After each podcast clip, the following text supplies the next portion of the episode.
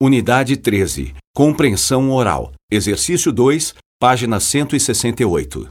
Uma apresentação eficaz envolve várias etapas, começando pelo planejamento. Aqui vão algumas dicas para fazer uma boa apresentação. Defina as mensagens que você quer enviar. Coloque as informações em ordem fácil de compreender.